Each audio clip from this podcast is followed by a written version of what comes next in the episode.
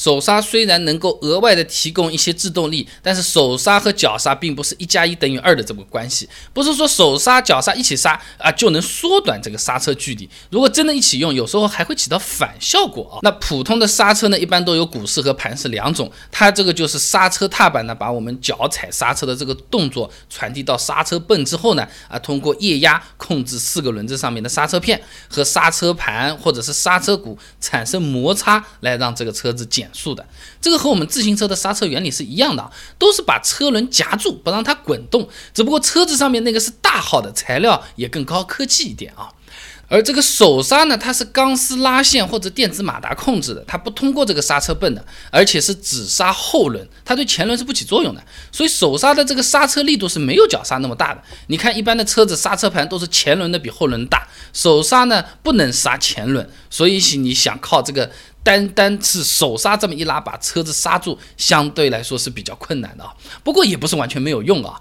呃不管是机械的还是电子的，既然叫手刹，好歹带个刹字，对不对？在紧急的情况下，还是能起到一定的刹车作用的。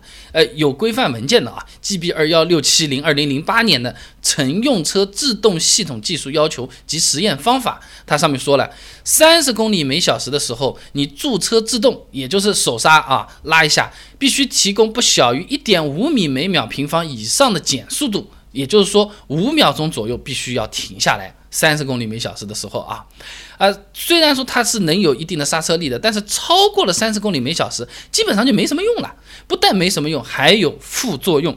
如果速度非常的快，你抓一下这种猛拉手刹，会使这个后轮突然抱死，失去抓地力，ABS 有可能都会失效，那非常容易导致这个车辆侧滑的，然后嘛失控了了，滑来滑去嘛，就像一块肥皂在浴室里面地上撞来撞去了，你就不好控制事情的发展了，对不对？那这个呢，是因为车轮它没有抱死的时候呢，来自侧向的摩擦力往往是比往前的这个滚动阻力是要大的啊，它只能被迫往前滚，但是一旦抱死的时候，也就是滑的时候啊，左右两边也滑嘛，前后也滑，它就开始乱动了。那你想去哪儿，就不是我们说的算了啊。你就好比这个车子平时往前面开，轮子下面是有个隐形的轨道的，一旦抱死了，就脱轨了，就和火车脱轨是一样的，要出严重事故了啊。那么我们抛开这种什么一百二十公里每小时，巴拉一下这种像陀螺一样乱飞这种情况，那即便你是不在开高速，你超过三十公里每小时，手闸这么一拉的这个时候啊，它也是不能够缩短刹车距离的。这主要是由于这个手刹它是不通过刹车泵和刹车油来工作的，刹车力道是比较小的。你看看啊，那些挖掘机、铲车、吊车，你就知道了，都是靠液压工作的，力气是非常大的，没有哪个什么工程机械，它是说。电动的更没有说什么公司拉拉可以把山上石头挖下来的挖掘机啊，那个越加不可能了啊。那么实际上，这个手刹提供的减速度呢，只有零点二 G 不到，也就是零点二倍的这个重力加速度，比正常刹车一 G 左右的减速度要小多了啊！而且大部分车型的手刹它是没有单独的刹车片的，它是和后轮的刹车系统集成在一起的。那全力刹车的时候呢，它其实是不会提供额外的这个刹车力的。你就好像一个人的力气是有限的，你不管是用推还是用拉，它能发出来的力气是不会超过人的肌肉的极限。对吧？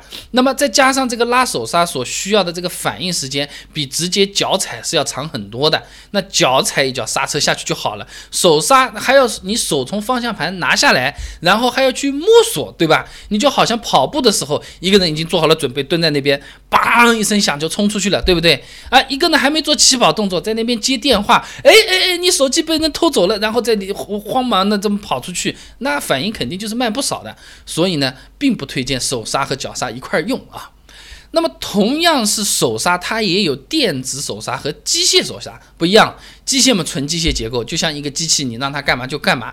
电子手刹它是有个电脑程序控制的，就像苹果的那个 Siri 智能语音，它会判断一下的。你叫了一声饿了，它会想办法理解你到底是什么意思。有时候操作不好，软件出问题，还会给你出现一个饿了么啊。那么电子手刹如果检测到这个开关拉起来，就你这个手刹拉起来，车速会比较快呢，它会启动另外一套控制逻辑的，车子呢开始紧急制动。这个时候真正起作用的已经不是钢丝或者是。电机控制的这个手刹系统了，而是车子上面的这个液压系统啊。那说白了就是这个时候啊，电子手刹就是跑步机上面那个紧急停止开关，你按下去它就停下来了。又或者说紧急关头它判断出来，它就直接帮你用脚踩了一脚。你用手拉这件事情，他觉得不靠谱了，他就会这么帮你去做这件事情啊。那总的来说呢，不管是电子手刹还是机械手刹，都不建议你和脚刹一块儿用啊，这个对缩短刹车距离是没有什么帮助的。不过呢，电子手刹相对多一重保险，用起来更安全一点。那即使一起用，也没有什么副作用。今天讲这个呢，也就是。了解一下这个情况，现实当中我们碰到最多的哪是什么刹车？呃，脚和手一起刹，碰到的很多事情是手刹忘记掉放了，开了二十公里，好不好？一股焦味道都起来了，要不要紧的？车子会不会坏掉的？换一片刹车片要多少钱？关注微信公众号“备胎说车”，回复关键词“刹车”就可以看到了。那我这个公众号呢，每天都会给你一段汽车使用小干货，文字版、音频版、视频版都有，你可以挑自己喜欢的啊。哎，这个紧急情况没反应过来，油门刹车把同时踩下去了，会发生什么事情？4S 店说你这个刹车片没多少嘞，好换嘞，没多少是多少？到底要不要换？换一个多少钱？关注微信公众号“备胎说车”，回复关键词“刹车”就可以了。备胎说车，等你来玩哦。